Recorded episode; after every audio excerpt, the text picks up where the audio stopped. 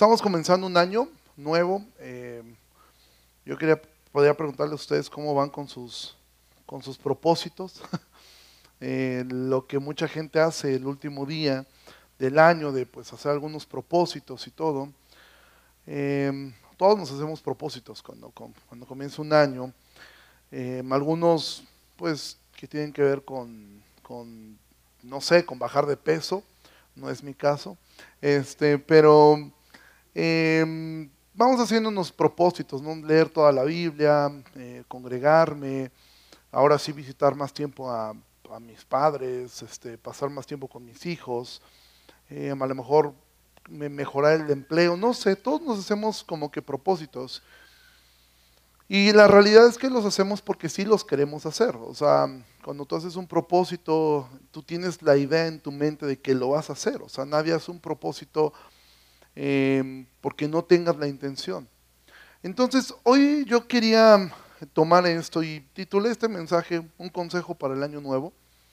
Y realmente yo quiero que podamos mirar la escritura y poder ver un, buen consejo que la palabra de Dios nos da em, respecto a lo que es la condición humana. No tiene que ver aquí precisamente con el año nuevo, pero creo que esta historia nos puede ayudar muchísimo respecto a lo que a lo que nosotros somos, a lo que nosotros hacemos y cómo es que si tú realmente te has propuesto mejorar tu relación con Dios, mejorar tu relación con tu familia, mejorar tu relación em, laboral, etcétera, pues podamos ver un ejemplo de lo de la palabra de Dios y poder aprender cómo es que nosotros necesitamos desarrollar nuestro carácter.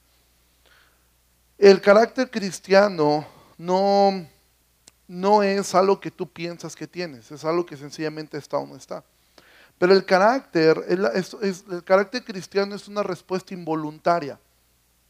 Ahí es donde tú ves cuánto carácter tienes o cuánta madurez tienes. En las respuestas involuntarias, no en las, no en las, no en las respuestas preparadas. Voy a poner un ejemplo. ¿Cuándo puedes ver si tú has controlado tu ira no cuando tú dices, a ver, dice tu esposa, ¿sabes qué? Hoy van a venir todos los sobrinos chiquitos a la casa. Tú ya te mentalizas. Ok, tengo que ser paciente, van a estar corriendo como locos, a lo mejor rompen algo. Entonces ya de alguna manera ya te programaste a, a ese momento. La madurez no se refleja en lo que tú preparas, sino en lo que es de momento.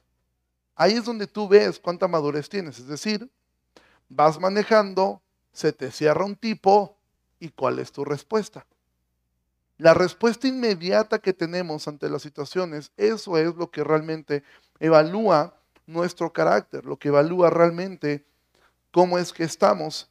Porque todos nosotros podemos tener mil planes y hacemos miles de planes. En este tiempo eh, hacemos muchos planes y pensamos, ahora sí lo voy a hacer, ahora voy a lograr esto, voy a lograr aquello. Y quiero que veamos una historia en Mateo capítulo 26. El capítulo 26 comienza em, de una manera muy particular. Comienza hablando acerca de lo que fue el último momento en que, de Jesús en la tierra, cómo comienza todo este complot para, para apresarlo. Vemos cuando Judas ofrece el dinero para entregarlo. Vemos la institución de la cena del Señor pero yo creo que nos enfoquemos en el versículo 30. Para este momento ya Judas ha salido para guiar a los que van a aprender a Jesús. Ya ellos ya han cenado. Hay muchísima, eh, muchísimo en el texto bíblico de qué ocurrió en este tiempo. Y esta historia que vamos a ver es de las pocas historias que están en los cuatro evangelios, ¿sí? Y entonces dice así, versículo 30. Cuando hubieron cantado el himno, salieron al monte de los olivos. Entonces Jesús les dijo, todos ustedes se van a escandalizar de mí esta noche, porque escrito está, heriré al pastor y las ovejas del rebaño serán dispersadas, pero después que haya resucitado, iré delante de ustedes a Galilea. Ahora quiero que tú te imagines este momento. Ellos están cenando acá desde un buen tiempo y el contexto de toda esta historia es bueno, ellos estaban pasando un buen momento en Jerusalén. Si tú recuerdas un poco cómo llegaron ahí a Jerusalén, Jesús les dice, poco tiempo después que resucita Lázaro, Jesús les dice que es necesario que vayan a, a, Jerusalén. Los discípulos de entrada se espantan porque dicen, te van a querer matar allá. Y van, y de hecho Tomás dice, pues muramos con él y vámonos todos para allá. Ellos pensaban que en Jerusalén les iba a ir muy mal, pero ¿qué ocurre cuando Jesús llega a Jerusalén? Lo reciben muy bien, ¿sí? Dice que tiraban, este, e, él pasó y tiraban y decían, Osana al hijo de David, ¿sí? Entonces, la entrada a, Jerusalén fue buena. Al momento de llegar a la cena, también fue bueno. Tú recordarás cómo es que llegaron a ese lugar. Jesús manda y les dice, vayan a buscar tal lugar, les da una serie de señales y ellos se encuentran en el lugar. Entonces todo está saliendo muy bien. O sea, era un buen tiempo, era todo lo contrario a lo que su mente habían pensado. Ellos pensaban que iba a ser un tiempo muy difícil en Jerusalén y estaba resultando que estaba siendo un tiempo como nunca. A Jesús lo habían recibido como un héroe nacional, ellos estaban contentos, ellos estaban cenando, todo estaba fluyendo bien y termina la cena y ellos están contentos. ¿Sí? Jesús acaba de lavarle los pies. Y entonces Jesús, cuando salen, les dice esto, todos ustedes se van a escandalizar de mí. Eh, ¿Qué quiere decir esta palabra escandalizar? La, la, palabra en griego engloba muchas, muchas eh, muchas expresiones, pero una de ellas básicamente significa ustedes se van a avergonzar de mí. Y entonces, ahora, ojo, Jesús les está diciendo algo que va a suceder. Y después dice versículo 33, respondiendo Pedro, ojo, Jesús dijo, todos ustedes, le está hablando a los once, o sea, todos ustedes se van a escandalizar de mí. Y no sabemos qué pensaron los otros, los otros diez.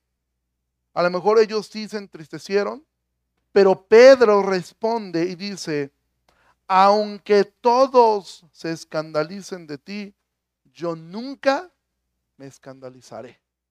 Ahora, ¿tú te imaginas a los otros diez viendo a Pedro? O sea, Pedro les dijo, ¿sabes qué, Señor? Puede ser que estos diez sí se rajen. O sea, es probable. Es probable que Juan está chiquito, se espante. Tomás sabe Dios y cree. ¿Sí? Los demás no sabemos qué hacen aquí, pero, o sea, los demás, Pedro dijo, puede ser que ellos se escandalicen, yo no. Ahora tú te das cuenta de esto. Ahora piensa un poco en lo que son a veces nuestros propósitos. Decimos, no, yo me mantengo firme delante de Dios. Aunque nadie más vaya a la iglesia, yo voy a seguir yendo a la iglesia. Y uno de los problemas que tenía Pedro era su orgullo. Era el creerse superior a los demás. Y no tenía ninguna reserva de decirlo, ¿eh? Si algo de Pedro es admirable, o sea, yo creo que si hubiera sido uno de los diez, le he dicho, oye, Pedro, ¿qué te pasa? Yo tampoco lo voy a negar, pero Pedro le valía. O sea, Pedro dijo, puede ser que ellos te nieguen, yo no. Yo no lo voy a hacer. No sabemos lo que los otros diez pensaron, pero por lo menos no tengo registrado una respuesta de los otros diez. Por lo menos yo me hubiera ofendido. O a lo mejor hubiera sido el que da bien. Yo tampoco, Señor, ¿eh? O sea, Pedro y yo no te vamos a negar. No, o sea, Jesús le dice a Pedro algo que va a suceder. Pero el orgullo de Pedro le impide creer. Mira, tú lees la Biblia y escuchamos aquí constantemente acerca de que el amor de muchos se va enfriar. La Biblia lo dice. Y lo vemos constantemente. ¿sí?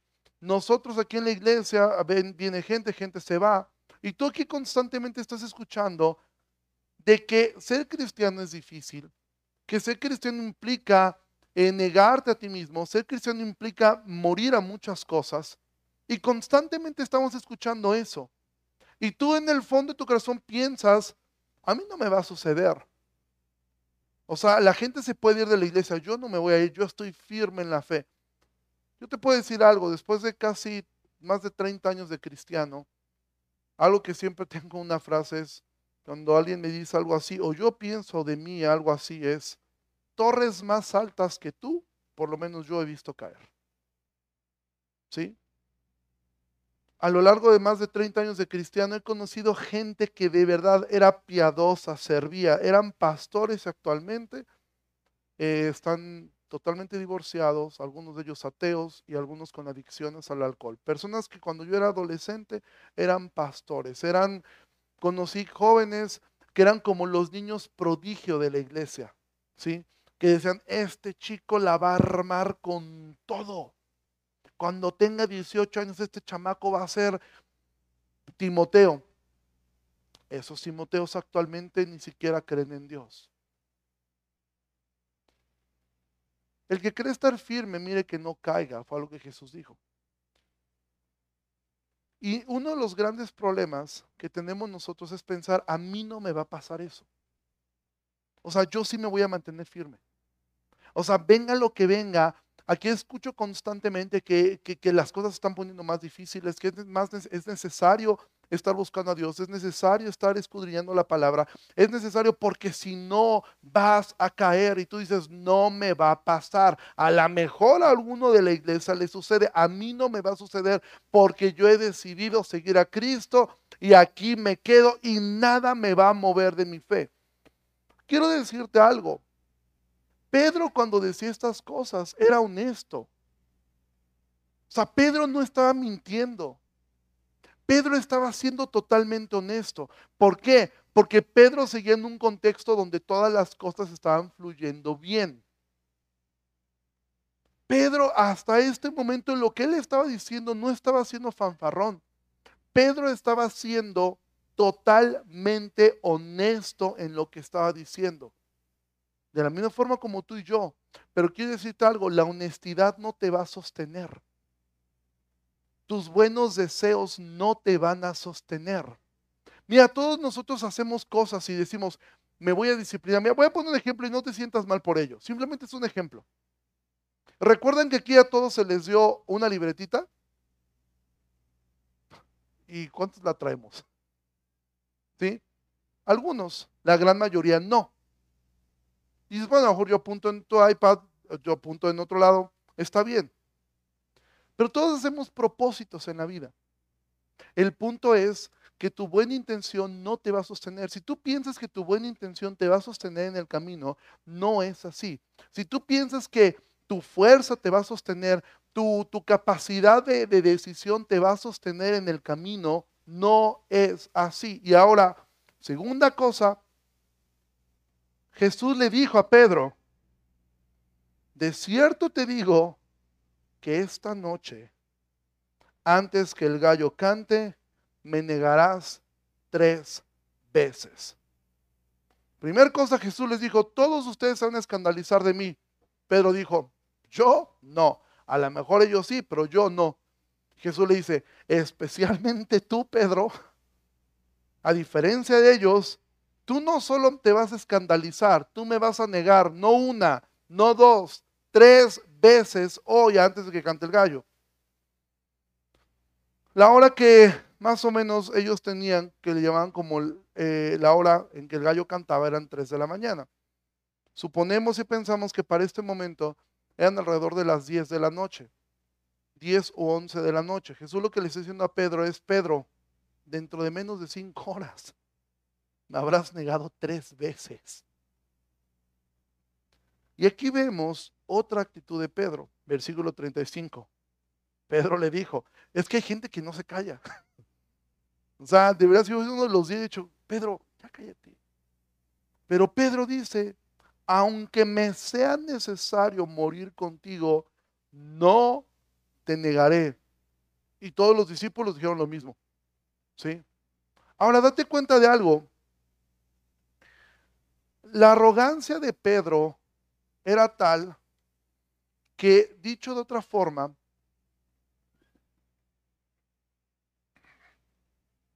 Pedro lo que le estaba diciendo a Jesús es, Jesús, estás equivocado. Tú estás equivocado. Jesús, tú no me conoces lo suficiente, tú no sabes quién soy, tú no sabes quién es Simón Pedro, tú no sabes quién es Simón hijo de Jonás. Yo no me rajo y te lo digo a ti Jesús, aunque me cueste la vida, no te voy a negar. Imagina el tamaño de arrogancia de Pedro. Le está diciendo, ahora, Esto es una condición de Pedro seguida, ¿eh? O sea, esto lo ves en el libro de los Hechos igual. Pedro es la única persona en la Biblia que le ha dicho no a Dios. Pedro, aquí Jesús le está diciendo, ¿me vas a negar? No. En Hechos tú vas a ver que Dios le dice, mata y come. No, porque no he comido nunca nada de eso. O sea, la condición de Pedro era una persona que confiaba demasiado en ella. Mira, y si tú quieres ver algunos pasos para que por ahí, mira, yo, yo quería hoy que escucháramos una canción, al final no se pudo, pero te la recomiendo mucho. Búscala en Spotify donde, crea, donde quieras, se llama Año Nuevo, así búscala, Año Nuevo, de Marcos Vidal. Es una canción increíble que refleja esto, cómo comenzamos el año con el pie derecho, le vamos a echar todas las ganas, ya como para abril, mayo ya estamos medios fríos, para el verano ya ni sabemos ni qué es este libro, ni para qué sirve, ¿sí?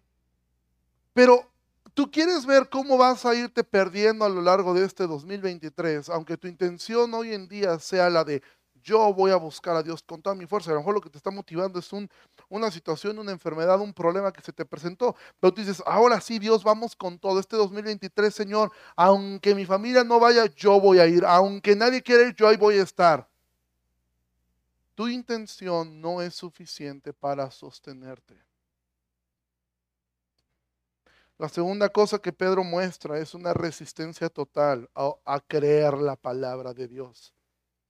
Jesús le dijo, me vas a negar tres veces. Y Pedro dijo, no te voy a negar. La Biblia constantemente te está diciendo, jugará el hombre con fuego y no se quemará. Y tú dices, no, yo sí aguanto. Notas en tu corazón que tienes un problema de adicción y tú dices, no, a mí nunca me va a pasar. O sea, yo nunca me volveré adicto a, ni al alcohol ni a nada. Sabes que debes cuidar tus ojos como hombre, como mujer, y tú dices, no, sí aguanto, yo puedo ver eso. Mira, em, es mejor que tú pases a veces el ridículo, em, inclinando tu cabeza cuando ves escenas fuertes. Pero si tú eres de las personas que puede ver algo así, dices, es arte. Pues ya, o sea, debes cuidar. Tú dices, no, me nunca va a pasar. Y entonces comienzas a desarrollar, o ya estás en una adicción. A lo mejor algunos de ustedes ya tienen una adicción al alcohol. A lo mejor algunos están acá tienen una adicción a la pornografía. Y tú dices, no, yo voy a salir de esto. O sea, yo puedo con esto. Y Jesús dice, no, no puedes. No, sí puedes, que tú no me conoces, Dios. Yo sí puedo. O sea, yo sí puedo salir. Ya estás al fondo. Necesitas ayuda. No, Señor, yo puedo. Dios te dice, necesitas ya confesar. Necesitas ya hablar lo que está pasando. Necesitas hablar con tu esposo de esa situación. Necesitas hablar con tu esposo de esta situación. Joven, Dios te dice, ya necesitas hablar con tus padres. Esta relación que estás teniendo escondidas, esta amistad que estás teniendo, ya te está arrasando y tú dices, no, yo puedo. Y Dios dice, no puedes, no, sí puedo. A lo mejor los demás no pueden, pero yo sí voy a poder porque yo tengo la capacidad de salir de estos problemas. Y entonces nos encontramos como Pedro, con muchas buenas intenciones, con una palabra de Dios diciéndote, debes perdonar, debes cuidar tus amistades, debes cuidar cómo hablas, debes cuidar cómo te conduces, debes cortar esta relación, debes hacer esto, debes cambiar, debes arrepentirte, porque si no, vas a terminar mal. Y tú dices, yo no voy a terminar mal. Es que a mí, tú Dios, a mí no me conoces. Yo soy muy disciplinado, yo puedo con esto, he salido de otras situaciones iguales y entonces yo sí voy a poder. Entonces lo primero que vemos en Pedro es un orgullo enorme de pensar que él tenía algo que los demás no tenían. Lo mismo que ocurre aquí. Te quiero decir algo. No existe ninguna persona en el infierno que esté allí y que creía que iba a terminar en ese lugar. ¿Y sabes cuál es lo más trágico? Que el infierno está lleno de cristianos. Bueno, lleno de personas que asistían a la iglesia. Personas que dijeron, yo no voy a acabar ahí. O sea, no. Eh, es cierto, no oro, no leo la Biblia, vivo como el diablo toda la semana, pero yo la voy a librar. O sea, yo no voy a acabar allí. Mira, Jesús dijo que en el infierno solamente va a haber dos tipos de personas. Gente que va a crujir los dientes y gente que va a estar llorando. Gente que cruje los dientes de enojo de pensar, yo no merecía estar aquí. Y gente que va a estar llorando de dolor eternamente, lamentándose pensando, yo pude haber librado este lugar, pero me creí tan fuerte. Pensé que yo no iba a terminar aquí. Y no importa que, qué lugar ocupes en este lugar. Puede estar sentado aquí, puede ser miembro, puede ser congregante, puede ser pastor. O sea, y aún así, si tú piensas que tú puedes vivir la vida sin Dios y tú la vas a librar, no es así. Tu intención no es suficiente para librarte ni de tus problemas presentes ni de tu problema eterno. Primer cosa, Pedro pensó que él tenía algo que los demás no tenían. Segunda cosa, Pedro estaba menospreciando la palabra de Dios. Jesús le dijo, tú en especial me vas a negar tres veces. Antes de esto, Jesús les había dicho, Satanás los ha pedido para zarandearlos como al trigo, pero yo he pedido que no falte su fe. Jesús les había advertido, el diablo hoy los va a zarandear. Y te digo algo, Dios muchas veces va a permitir que el diablo nos zarandee. Si tú hubieras estado allí y Jesús te dice, el diablo pidió tu alma para zarandearte, tú dirías, y obvio le dijiste que no. Y Dios te diría, obvio, lo voy a permitir. lo único que pedí es que no te falte tu fe.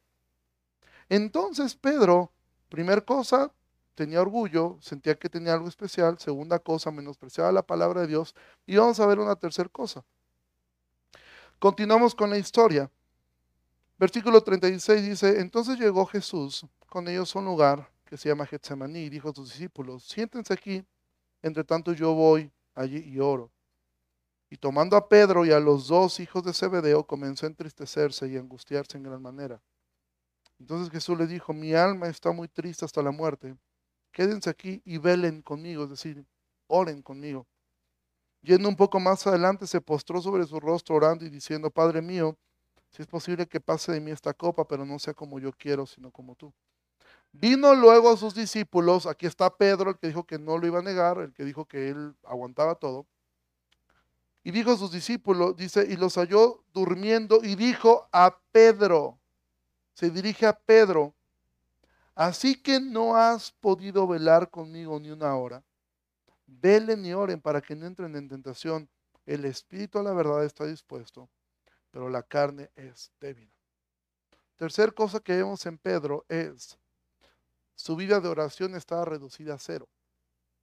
No podía orar, ni siquiera en un momento como estos. Jesús le dice, a la verdad el espíritu está dispuesto, pero la carne es débil. Y eso muchas veces nosotros como cristianos lo tomamos como pretexto. Cada que alguien desfalla y dices, bueno, Dios sabe que el espíritu quiere, pero la carne es débil. Mira, Jesús no dijo esto para darle un pretexto a Pedro, sino para darle una advertencia. O sea, este texto no es para que tú y yo tengamos un pretexto cada que la regamos, decir, es que la carne es débil. Dios lo sabe, Dios sabe que yo sí quiero, pero soy débil. No, esto es una advertencia. Es una advertencia de que sí, Pedro, evidentemente tú estás dispuesto. Tú estás dispuesto a, a no negarme. O sea, realmente tu intención es esa. Pero Pedro, tu carne es muy débil. No vas a poder resistir. Y entonces nosotros pensamos que podemos llevar la vida sin oración. Y pensamos que somos tan fuertes que no necesitamos orar. Si tu vida de oración se reduce a tu tiempo en el cual oras por los alimentos, amado, tú tienes un problema, tú no estás orando. Ahora mira, la oración no es algo que tú tienes que tomar em, las horas enteras, ¿sí? No es algo que tú dices, no, es que yo tengo que orar. Mira, los fariseos oraban muchísimo tiempo y tampoco conocían a Dios. Es tener una relación constante con Dios. Tomar a Dios en cuenta en cada decisión que tomas.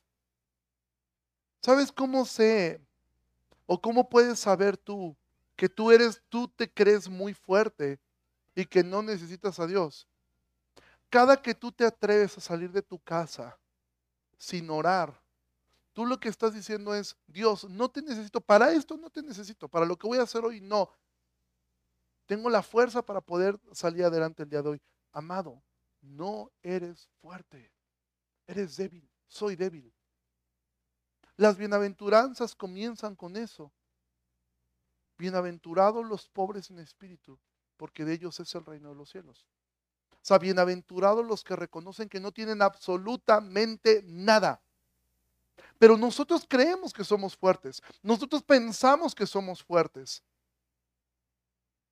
Pedro no podía orar ni siquiera una hora. Ya estaba cansado. Venían de una cena, venían de unos días difíciles. Y entonces, ¿qué ocurre? Que Pedro niega a Jesús más adelante. ¿Por qué? Primer cosa, porque él tenía orgullo, se sentía mejor que los demás. Segunda cosa, menospreciaba la palabra de Dios. Tercer cosa, su vida de oración era cero. Si tú cumples con estos tres requisitos, amado, como dice el libro de Deuteronomio, hace algunas semanas Claudio por ahí mencionó este versículo y es un versículo que está en Deuteronomio y es una realidad. A su tiempo tu pie resbalará. Si tú sigues creyendo que eres mejor que el resto, que tú no necesitas involucrarte tanto. Si tú no lees la Biblia, menosprecias la palabra de Dios, tu tiempo de oración no existe, simplemente es cuestión de tiempo para que tu pie resbale. Simplemente es cuestión de tiempo. Va a suceder. Tú que estás aquí sentado, va a suceder. Si tú no mantienes una comunión con Dios, si tú menosprecias su palabra y tú te sientes mejor que el resto, es cuestión de tiempo para que tu pie resbale. Quiera el Señor sea como disciplina para traerte a ti, pero puede ser que sea simplemente para que ocurra lo que dice el evangelista cuando Judas se fue. Dice que entonces se internó en la noche. Y puede ser que Dios simplemente un día deje que te internes en la noche para no volver más. Pedro entonces continúa la historia, entonces viene el arresto de Jesús. Jesús recibe a, a Judas como le dice amigo, y entonces cuando ya ve la situación, mira, la narrativa aquí en Mateo está muy corta, pero ¿qué ocurre a este momento? Llegan todo un ejército de gente y preguntan si él era Jesús. Jesús responde, yo soy, y dice la Biblia que todos cayeron a tierra. Pedro está viendo eso. Vuelven a preguntar lo mismo y vuelven a caer a tierra, pero entonces aprenden a Jesús y entonces Pedro saca una espada y él se va sobre el sumo sacerdote, pero Pedro era tan malo con la espada que lo que termina es volándole la oreja a un, a un joven llamado Malco. ¿Sabes por qué Pedro hizo eso? Porque Pedro de verdad estaba convencido de que él no iba a negar a Jesús. O sea, ahí estaba demostrando Pedro que lo que había dicho en la cena era cierto. Porque hay que estar loco para aventártele a, una, a una cuadrilla donde hay romanos. O sea, hay que estar mal de la cabeza para hacer eso. ¿Sí? Pero Pedro lo hace. Yo creo que los otros diez dijeron, no, pues Pedro sí, en serio, güey. ¿Sabes por qué Pedro estaba haciendo todo eso? Porque dijo, ahorita Jesús va a volver a decir, yo soy, la gente se va a caer y nos vamos a ir como siempre. O sea, algo va a pasar. Esas, esas situaciones ya las habían vivido ellos. Ya habían vivido el que querían aventar a Jesús de un barranco y Jesús simplemente caminaba y salía por ahí. Ellos ya habían vivido situaciones así. Pero va a haber un día donde, y tú dices, pero mira, bien que mal aquí sigo, no oro, no leo, eh, porque yo, a mí no me va a pasar eso, a mí no me va a suceder. Y mira, aquí estoy, aquí sigo.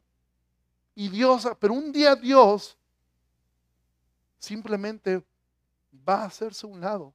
Y fue lo que le pasó a Pedro. ¿Sabes cuándo entró en terror Pedro? Cuando vio que capturaron a Jesús y se lo llevaron.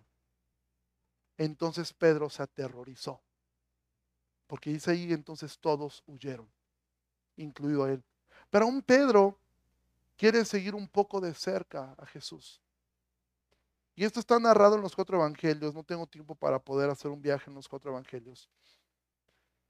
Pedro sigue, Juan le ayuda, porque Juan tenía un conocido del sumo sacerdote, y Juan le ayuda, entendemos, a entrar al patio. Y él está siguiendo a Jesús de lejos, tratando de ver qué está sucediendo y tratando de ver cómo se desarrollan las cosas.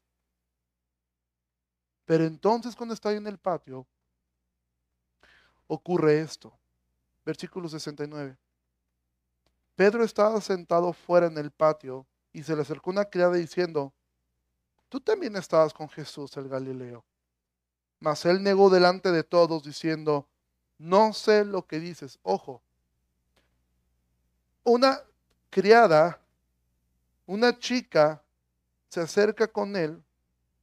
Suponemos que tenía cerca de 15 años esta señorita. Y dice, tú estabas con él.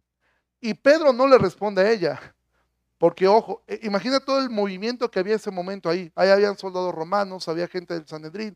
Eso era un escándalo, era el juicio de Jesús. El patio seguramente estaba lleno de gente. Y Pedro dice, dice que, dice, negó delante de todo diciendo, no sé lo que me dice. Ey, ey, no le hagan caso a esta niña, está loca, eh, ni la conozco. O sea, yo no lo conozco a ese hombre. Saliendo a la puerta, vio a otra y dijo a los que están allí, también este estaba con Jesús Nazareno, pero él negó otra vez con juramento, no conozco al hombre. Un poco después, acercándose los que por allí estaban, dijeron a Pedro, verdaderamente tú eres de ellos, porque aún tu manera de hablar te descubre. Y ve el versículo 74. Entonces él comenzó a maldecir y a jurar, no conozco al hombre. ¿Sabes qué? Lo que Pedro estaba haciendo aquí, cuando dice que maldecía, Pedro lo que estaba diciendo es que Dios me maldiga si yo estoy mintiendo. Que Dios me maldiga si no estoy diciendo la verdad. Y algunos comentaristas sugieren que Pedro comenzó a hablar mal de Jesús. Era tal su desesperación que él comenzó a negar, maldiciendo. Unas horas antes había dicho, aunque me maten, yo no te voy a negar. Para este momento había negado a Jesús tres veces. Amado, si tú no lidias con tu orgullo, no tomas en consideración la palabra de Dios, no oras, es cuestión de tiempo que termines haciendo cosas que nunca te imaginaste hacer. Porque tu capacidad de maldad es exactamente igual que la de Hitler. Es exactamente igual que la del peor sicario de este país. Tú y yo tenemos la misma capacidad de hacer mal a otros. ¿No me crees? Pregúntale al rey David, el cual no solamente traicionó a uno de sus mejores hombres, lo mandó a matar a sangre fría y después manipuló a todo Israel para que nadie dijera nada. Eso era un secreto a voces. Tú no sabes la capacidad de maldad que en, ti hay. Si simplemente Dios un día dice, ok, me hago un lado y lidia tú con tu vida. Pedro pensó que era mejor que los diez. Pedro menospreció las palabras de Jesús, me vas a negar tres veces hoy. Pedro no podía orar. Amado, si tú estás en esa situación, tú debes hacer algo. Tú debes hacer algo. Porque este 2023 tú no te vas a sostener simplemente porque te comiste 12 uvas en la noche del 31. ¿Sí? Sea, no porque te comiste dos tú vas a estar bien, si no son las semillas, no son las semillas del ermitaño. ¿Sí? El que entendió, entendió. Si no, no te preocupes. ¿Sí? O sea, no, o sea, no te, eso no te va a dar una fuerza extraordinaria. Lo único que va a proveer una fuerza espiritual en tu corazón es, primer cosa, que lidies con tu orgullo, que sepas, separado de Dios, nada puedo hacer. Segundo, que obedezca su palabra. Si aquí dice, esta relación no está bien, entonces yo dejo esta relación. Eh, el, el, proceder de esta forma en el trabajo está mal, entonces yo debo esforzarme por hacerlo, por cambiar. Y si tú no oras, amado, tú estás en camino simplemente a que tu pie un día resbale. Porque entonces Pedro niega a Jesús y el gallo canta. Decía un predicador, nosotros hemos negado tantas veces a Jesús que el gallo ya se convirtió en compositor. ¿Sí? El gallo ya compone canciones. Amado, cuando Pedro escuchó el gallo cantar, tú puedes imaginar lo que pasó en su corazón, porque ocurrió algo en este, en este lapso. Quiero que vayamos a Lucas. Lucas nos da un detalle que no está aquí en este Evangelio. Lucas capítulo 22. 60. Dice, y Pedro dijo, hombre, no sé de lo que dices. Y enseguida mientras, enseguida, mientras él todavía hablaba, el gallo cantó. Y aquí hay un detalle que no nos describe Mateo, versículo 61. Entonces, vuelto el Señor Jesús, miró a Pedro. ¿Tú te imaginas esa mirada? Jesús estaba golpeado, escupido, ensangrentado. Ahora, ¿cómo fue que lo vio? Eh, recuerda que las casas de antes no son como ahora. Jesús estaba siendo juzgado en casa del sacerdote y en el patio se podían, las ventanas no eran como ahora, o sea, eran simplemente huecos donde se podía ver. Pedro estaba de cerca viendo un poco el juicio. Y en algún momento no sabemos cómo, Jesús voltea y mira a Pedro. Y Pedro se encuentra con los ojos de Jesús. Jesús siendo golpeado, abofeteado, escupido, ensangrentado. Y entonces volvió a ver los ojos que había visto hace unas horas antes y a los que le había dicho, yo no te voy a negar. Y entonces Pedro, saliendo fuera, dice versículo 75, lloró amargamente. La palabra amargamente en griego es una palabra que literalmente dice que lloró a gritos. Pedro salió a algún lugar donde nadie lo pudiera ver y entonces comenzó a llorar a gritos.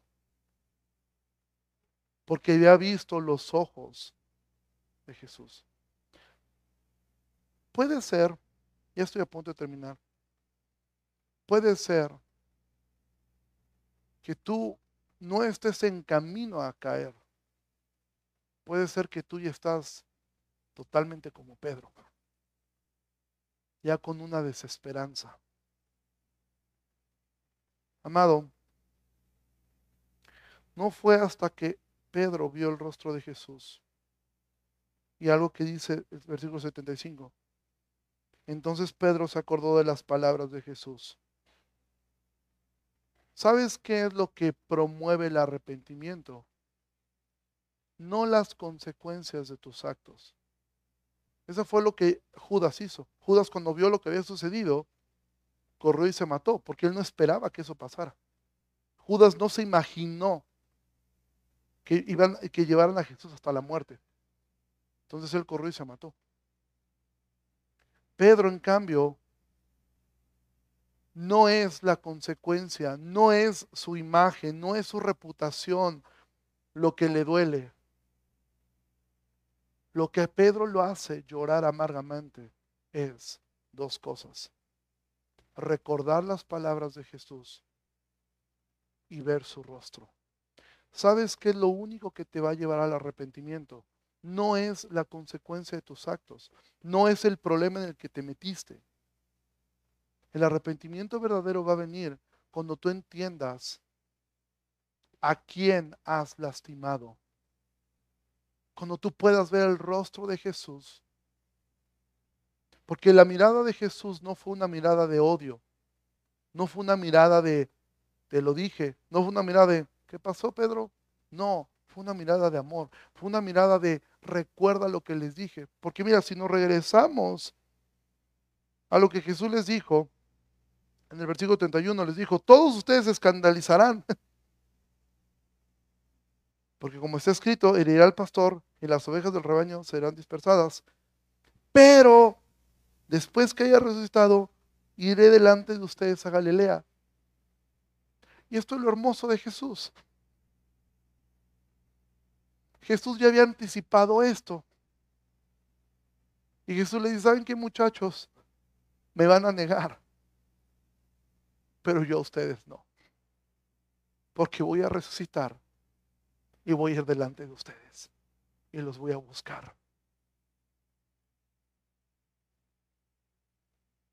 ¿Sabes qué? Dios te escogió sabiendo lo que ibas a hacer. Dios te eligió sabiendo el error que ibas a cometer. Dios te salvó sabiendo lo que ibas a cometer.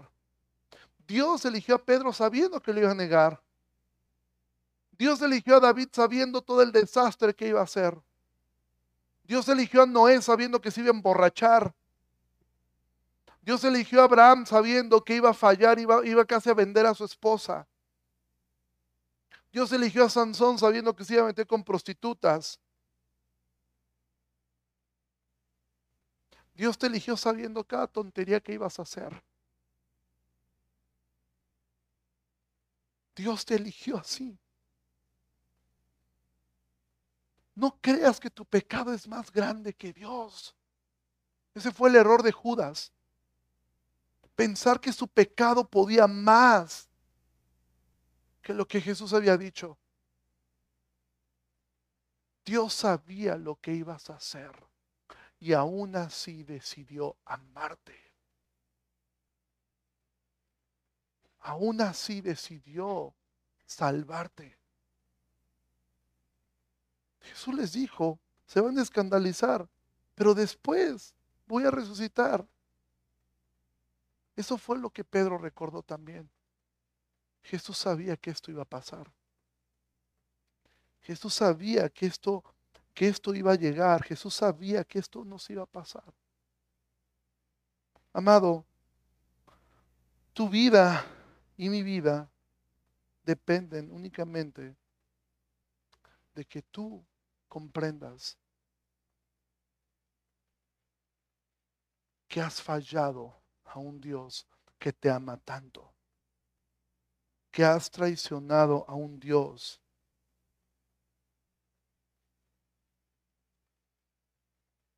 que te dijo de antemano, yo sabía que iba a pasar. Ahora esto no es un aliciente, pues ya, bueno, entonces voy a vivir como se me dé la gana. No. Esto te da esperanza. Por poner esto del año nuevo, porque realmente un cambio de calendario no significa nada, ni hay nada místico, ni hay absolutamente nada en un cambio de calendario. ¿Sí? Pero es un buen momento para decir, yo necesito arreglar mi vida con Dios. ¿Sabes cómo la arregló? No quiero que vayas ahí porque si tienes la, la, versión nueva traducción viviente ahí, o por favor si la pueden poner. Y quiero que la leas en esta versión. La Reina Valera traduce mal este, estas palabras. Em, la palabra amor en, griego, son, hay tres palabras para amor. Una es agape, fileo y eros. Eh, la palabra, este, nosotros tenemos solamente una, dos palabras para amor, que es amar y querer. Eh, pero hay una diferencia muy grande, hasta José José lo sabe, ¿sí? Este, entre amar y querer. Entonces, quiero que veamos esto en Juan capítulo 21, porque esto es cómo Jesús va a restaurar a Pedro. Cómo Jesús va a restaurar a, a Pedro. Jesús, y esta historia me encanta, y con esto voy a terminar. Jesús, ¿tú recuerdas cómo Jesús eligió a Pedro? ¿Cómo lo llamó? Dice que estaba pescando y que no habían pescado nada. Y le dice, echen la red a tal lado y entonces pescan y le dice, sígueme, los haré pescadores de hombres. Aquí en, este, en el capítulo 21 de Juan, Pedro Jesús le vuelve a pintar lo mismo a Pedro. Nuevamente están pescando, no pesca nada. Y Jesús le dice, echen la red a un lado. Y entonces echan la red. Cuando Pedro ve que es Jesús, dice que se arroja al agua y comienza a nadar. ¿Y sabes que se encuentra Pedro y los otros once, los otros diez? Dice versículo 15, después del desayuno. Está Jesús ahí haciéndole el desayuno a once traidores.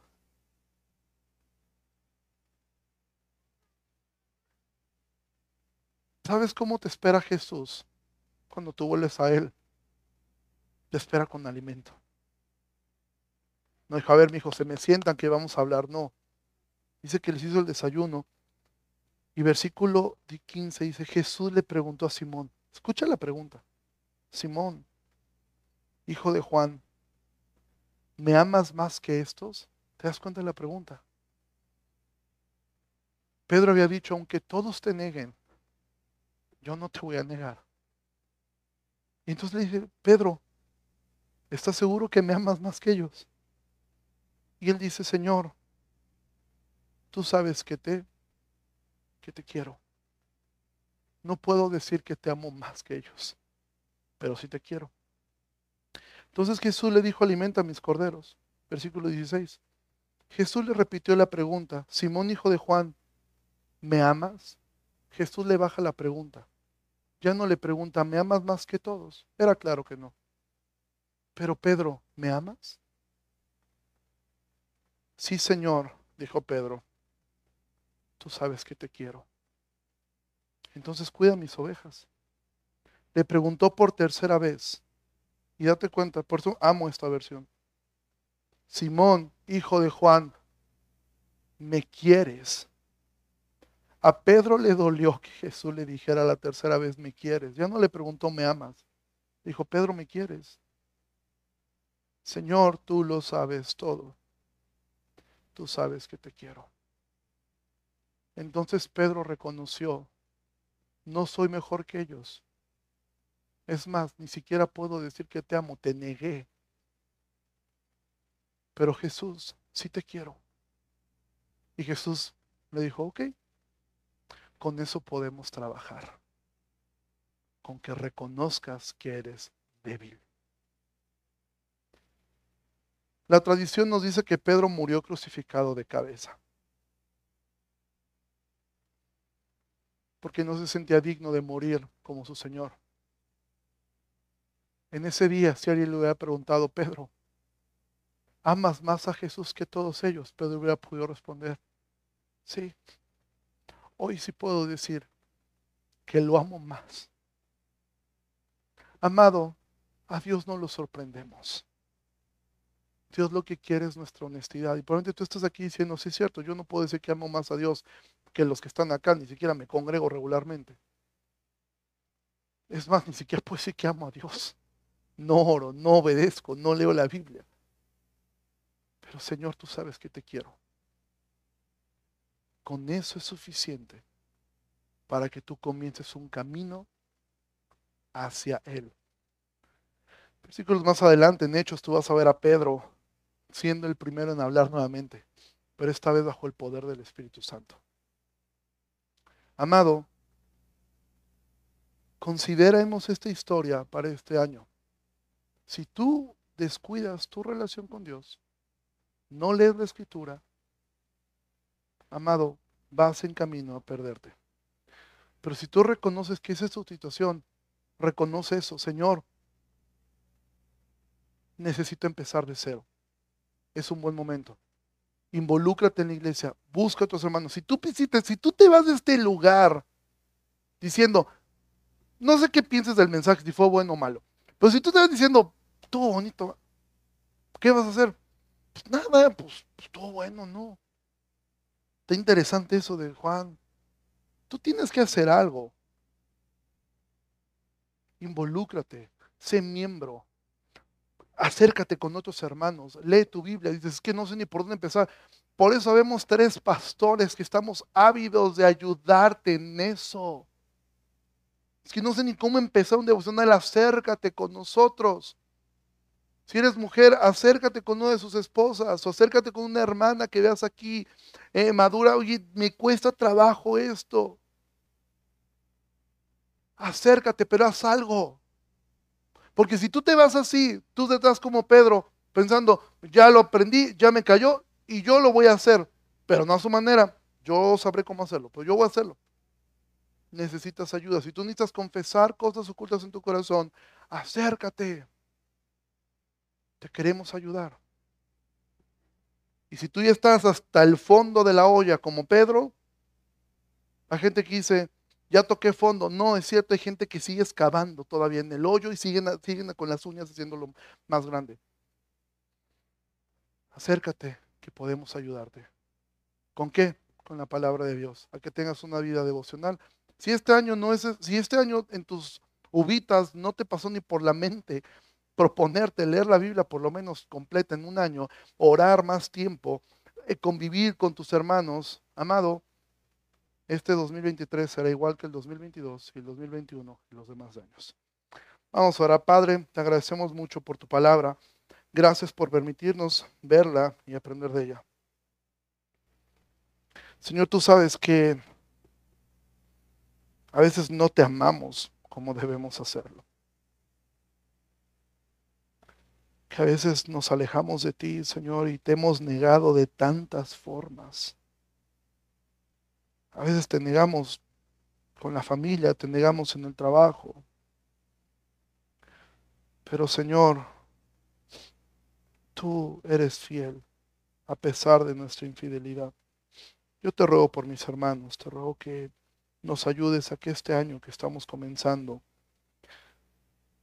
sea un año donde no queramos depender de nuestra fuerza, de nuestra habilidad, de nuestra disciplina para lograr las cosas, sino que nos aferremos a ti, a ti, reconociendo que somos débiles, que separados de ti nada podemos hacer,